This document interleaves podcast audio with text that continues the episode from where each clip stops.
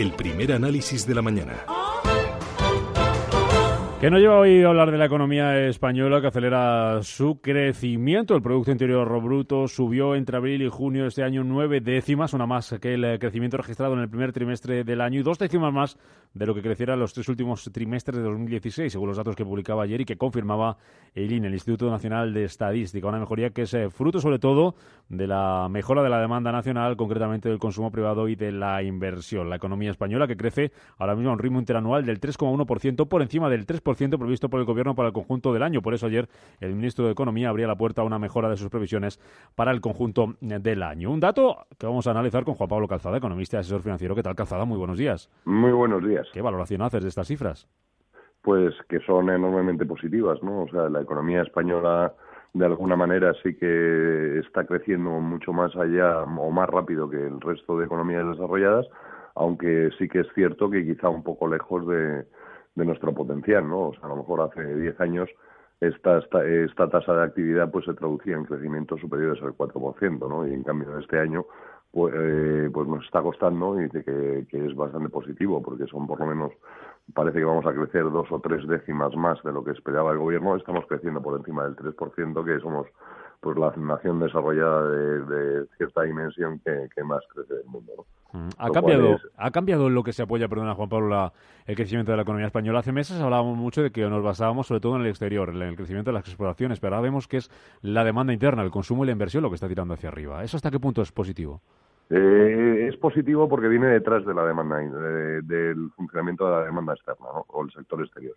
El sector exterior es el que nos está sacando de la crisis da igual lo que se diga, es el único que está eh, trayendo eh, buenas noticias a nuestra economía y ahora, bueno, pues el buen comportamiento del sector exterior durante muchos trimestres pues ha conseguido que la economía eh, arranque de alguna manera y ya el sector interior empiece a tirar, ¿no? La demanda interna sea la que está soportando en mayor medida este año el crecimiento. Pero vamos, nunca hay que olvidarse del sector exterior que yo creo que ha sido el, que, vamos, no es que lo creo, se podría demostrar que es el que nos ha sacado de la crisis y el que está demostrando pues dónde está la vitalidad de este país, ¿no? O sea, hemos cambiado el mix de, exportación, hemos conseguido tener eh, alguna, en algunos momentos pues ingresos bastante sustanciosos del exterior en vez de estar endeudándonos constantemente. Ha sido, eh, es lo mejor que ha pasado desde la crisis, ¿no? El gobierno, sin embargo, mantiene la prudencia, dice que todavía no hemos salido de la crisis. Eh, no del todo. Si es que esta crisis eh, no se va a salir de ella de manera sencilla. O sea, no es una situación como las anteriores en las cuales, pues a lo mejor tenías un problema de divisas, eh, tenías un problema de, de, exceso de inversiones. Ahora estamos hablando de una cosa totalmente distinta, ¿no? Estamos hablando de que hay un cambio tecnológico, está irrumpiendo, irrumpiendo con muchísima potencia o con mucho con mucha calidad o eh, compitiendo muy muy muy bien con nosotros los países de, que antes se consideraban en vías de desarrollo y entonces Occidente está teniendo un problema de competitividad. No no tenemos o los productos o son muy caros tal y como están ahora o si queremos mantener el precio que tienen ahora no tienen suficiente valor añadido para para los clientes. Ahí está el verdadero problema de de la crisis económica eh, que hemos vivido y de la que no acabamos de salir. El problema de la competitividad que eh, empieza a ser muy grave eh, o fue muy grave y me produjo una crisis bastante seria ¿no? y sigue siendo ¿no? Mm. Ahora mismo lo normal es que los países desarrollados que estábamos en, como si dijéramos, en un punto muy elevado de, de renta, tenemos que converger de alguna manera hacia los que estaban en vías de desarrollo y que estaban mejorando su renta. Y esto es lo que está ocurriendo. Entonces, a la menor pues los países desarrollados los sufrimos mucho, mucho más que los que están en vías de desarrollo, que eh, al fin y al cabo eh, están transitando por zonas de, o, por grados de crecimiento económico muy conocidos y donde se sabe lo que hay que hacer. Lo que no está muy claro es qué puedes hacer cuando una economía desarrollada como la, como la nuestra pues empieza a tener problemas de crecimiento. La única respuesta razonable es rebajar los costes de la economía, eso es lo único que te va a hacer más competitivo, pero eso parece un anatema en Occidente. En Occidente nadie se plantea de verdad los recortes, no han existido, es mentira todo lo que nos cuentan de recortes porque el endeudamiento público ha seguido creciendo y el, presupuesto público ha seguido creciendo, por lo tanto los recortes es una falsedad, lo habrán dedicado el dinero dentro de lo que tienen a otras cosas, pero el, sector público sigue siendo enormemente caro. Mm, estos datos de la economía española, este ritmo de crecimiento que lleva desde hace algunos trimestres, lo que hace es eh, situarnos a la cabeza en cuanto a las eh, principales economías en cuanto a crecimiento. Somos de las economías más avanzadas que más crecen, eso ya lo decía hace algunas semanas el Fondo Monetario Internacional, y es que otras, Juan Pablo, no crecen al ritmo que deberían estar creciendo. Y eso a pesar de los esfuerzos que hacen los bancos centrales con esa política de estímulos y de em, eh, política monetaria expansiva de, las, de los últimos años. ¿Qué está pasando? ¿Qué falla? Pues que la política expansiva lo único que nos está consiguiendo es ganar tiempo, como si dijéramos, ¿no? O sea, bajando los tipos de interés de la manera que se ha hecho y, comprando deuda como se ha hecho, pues se permite ganar tiempo a los estados para que hicieran el ajuste de, costes que les que, que no que, tienen que hacer, ¿no? O sea, hasta el momento del estallido de la crisis el, sector público costaba mucho a las economías y, y, se ha notado que bueno uno de los problemas de la falta de competitividad es que este sector público es muy caro y eh, en tanto no se reforme vamos a tener problemas muy serios de cuánto de cuánto se puede llegar a crecer o de cuál es nuestro potencial de crecimiento y siempre vamos a estar enormemente perjudicados. O sea, eh, ese es el, el, gravísimo problema y como en eso no se está avanzando en ninguna economía desarrollada, el, estado del bienestar no se acaba de, de, domesticar de alguna manera, pues no hay que acabar con él, pero sí que hay que redirigirlo de alguna manera, no lo se está haciendo en ninguna economía desarrollada y entonces eso nos mete en un problema a todos, en el cual una economía creciendo al 3%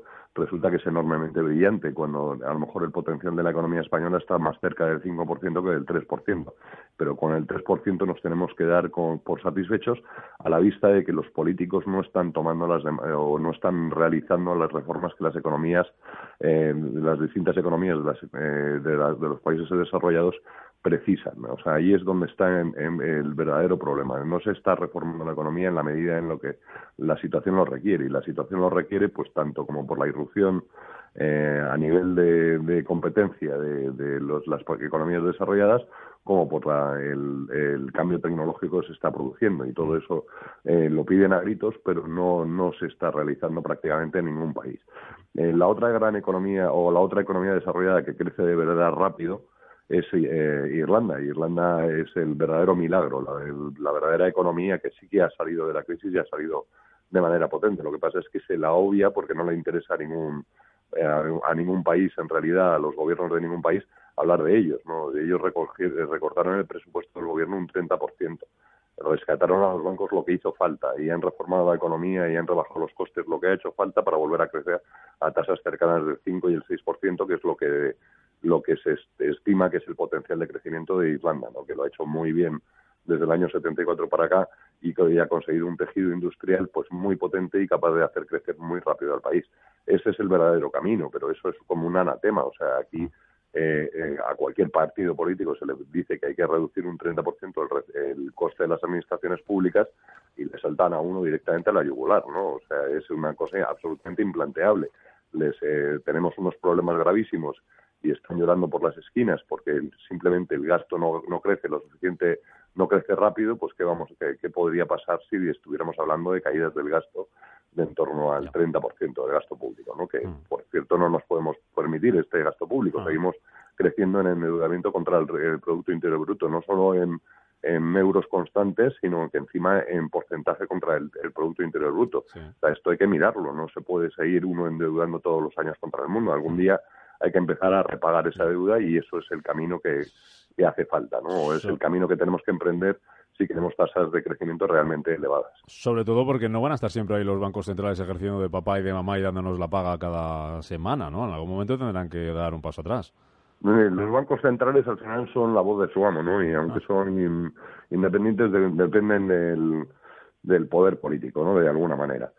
Eh, bueno, por lo que estamos viendo los bancos centrales tomando unas medidas absolutamente extraordinarias durante ya décadas, llegamos ya una década desde que se empezó con, con el dinero barato y no, hemos, y no han conseguido lo que pretendían, que es que las economías se recuperaran. Ni siquiera la norteamericana está plenamente recuperada. Todos hemos vivido de, de la situación de, de, de tipos de interés muy bajos y de compra de deuda masiva por parte de los bancos centrales.